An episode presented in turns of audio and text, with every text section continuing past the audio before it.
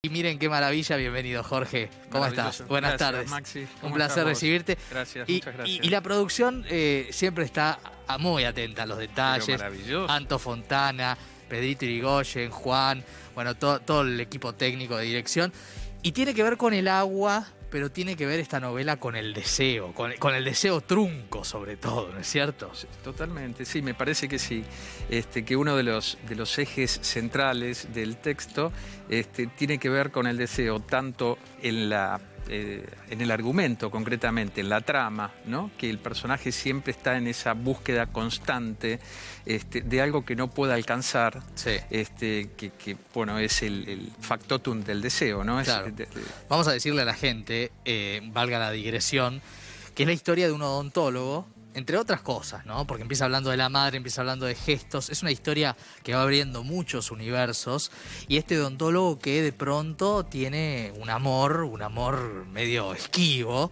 Y que lo lleva a Brasil, lo lleva a experiencias este, muy. Hay, hay una ruptura, ¿no? Hay una cosa onírica, hay una cosa este, del género fantástico, indudablemente. Está la, está la sirena, ese, ese, ese personaje tan singular de la historia de la literatura también. Totalmente, totalmente. Creo que de hecho este, la sirena, esa búsqueda constante de, de aproximación a la sirena por parte del protagonista, este, tiene que ver con, con- con el símbolo. ¿no? El símbolo Claro. de la sirena, este, esa, esa imagen híbrida este, que se da entre el ser terrestre, digamos, el ser humano y, y el ser acuático, o sea, lo convierte también en, en un objeto de deseo casi perfecto, ¿no? Claro. Porque está cerca de- de- del protagonista, pero nunca tan cerca como para Exacto. poder aprenderla. Claro, claro. Este, por otra parte, lo que te decía el deseo, me parece que, que también tiene que ver con, con la forma, más que con el fondo también. Sí, es decir, con el fondo a partir de la trama, pero la, la forma...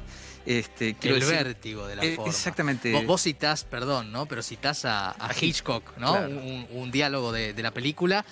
Y es lo que uno siente en el libro. Oraciones cortas, pasan cosas. La, la novela te corre del lugar esperable, ¿no? Ese fue un efecto. Es exacto, o sea, por lo menos yo lo pensé así, uno nunca sabe si te va a salir, si no te va a salir, etcétera. Y, y tampoco sabes demasiado sobre qué estás escribiendo, ¿no? O sea, toda esa especie de teleología que uno arma es este, un poco la explicación posterior de algo que es absolutamente inconsciente.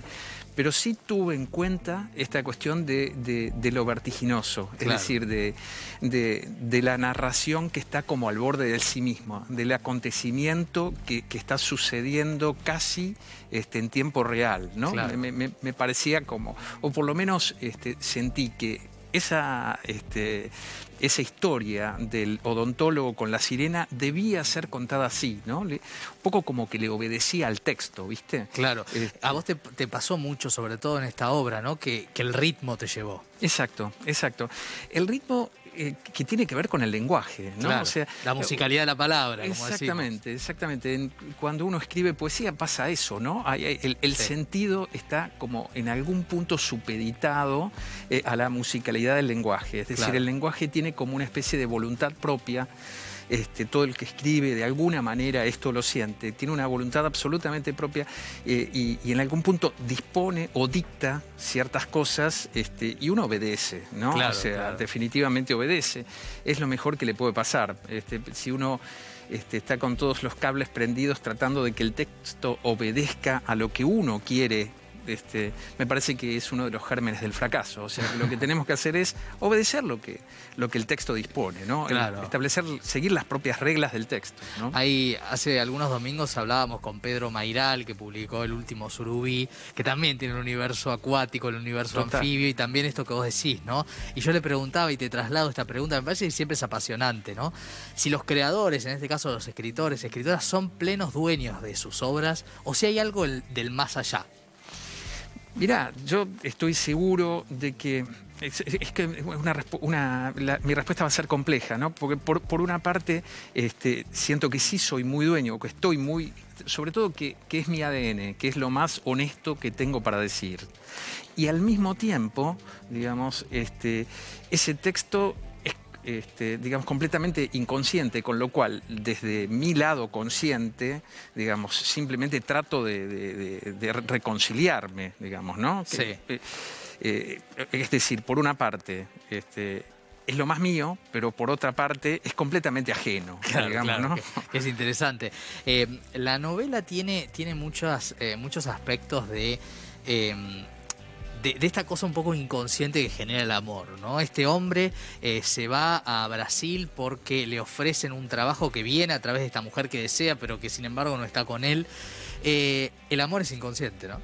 Sí, el amor, sobre todo la pasión, me, parece que es, este, te pasa por arriba todo, o sea, te lleva por, por, delante. Me, da la sensación de que eh, uno trata en algún punto de ser volitivo, de establecer ciertos criterios, de preservarse, de hecho, frente a la pasión. La, pasión es, te, puede llegar a incendiar, a quemar, entiendo. Este, sin embargo, es mucho más potente, ¿no? O sea, de, hecho, uno se expone a cosas.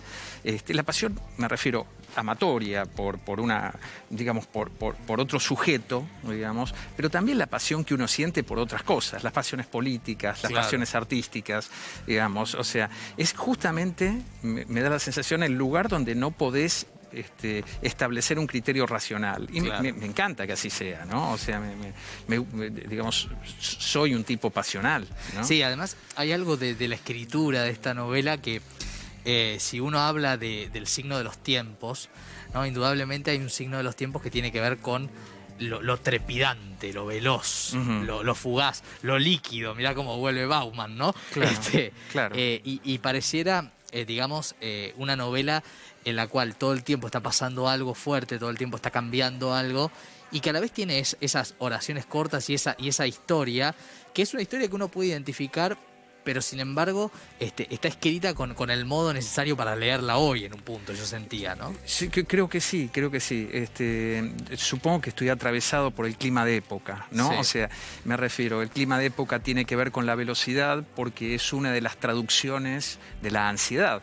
¿no? O sea, digamos, esa, esa cuestión, esa frasecita este, que hay en la canción de Prodam, ¿no? de Luca Prodam, no sé lo que quiero, pero lo quiero ya. digamos, Es algo que, lo tenemos constantemente presente.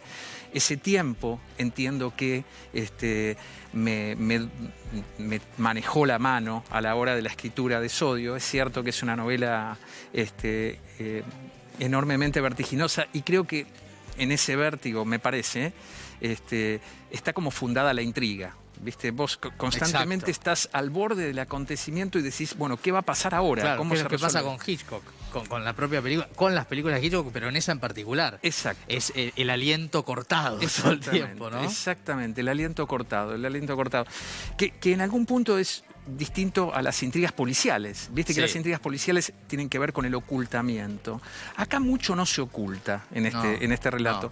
Es decir, como que parece ser el tono lo que dispone la intriga, ¿no? O sea que, digamos, ese tono de este, de, inmediatez, digamos, supone una intriga. Es, es, yo lo alcanzo a distinguir en, varios autores eh, contemporáneos, no sé, incluso hasta en el cine, ¿no? En el cine de Martín Rechman, por ejemplo. Claro. ¿no? Viste que es, está como viste, con, esa supeditado a, la oración al borde de sí mismo, eh, los personajes al borde de sí mismos, este, eh, la acción, ¿no? Al borde de sí mismo.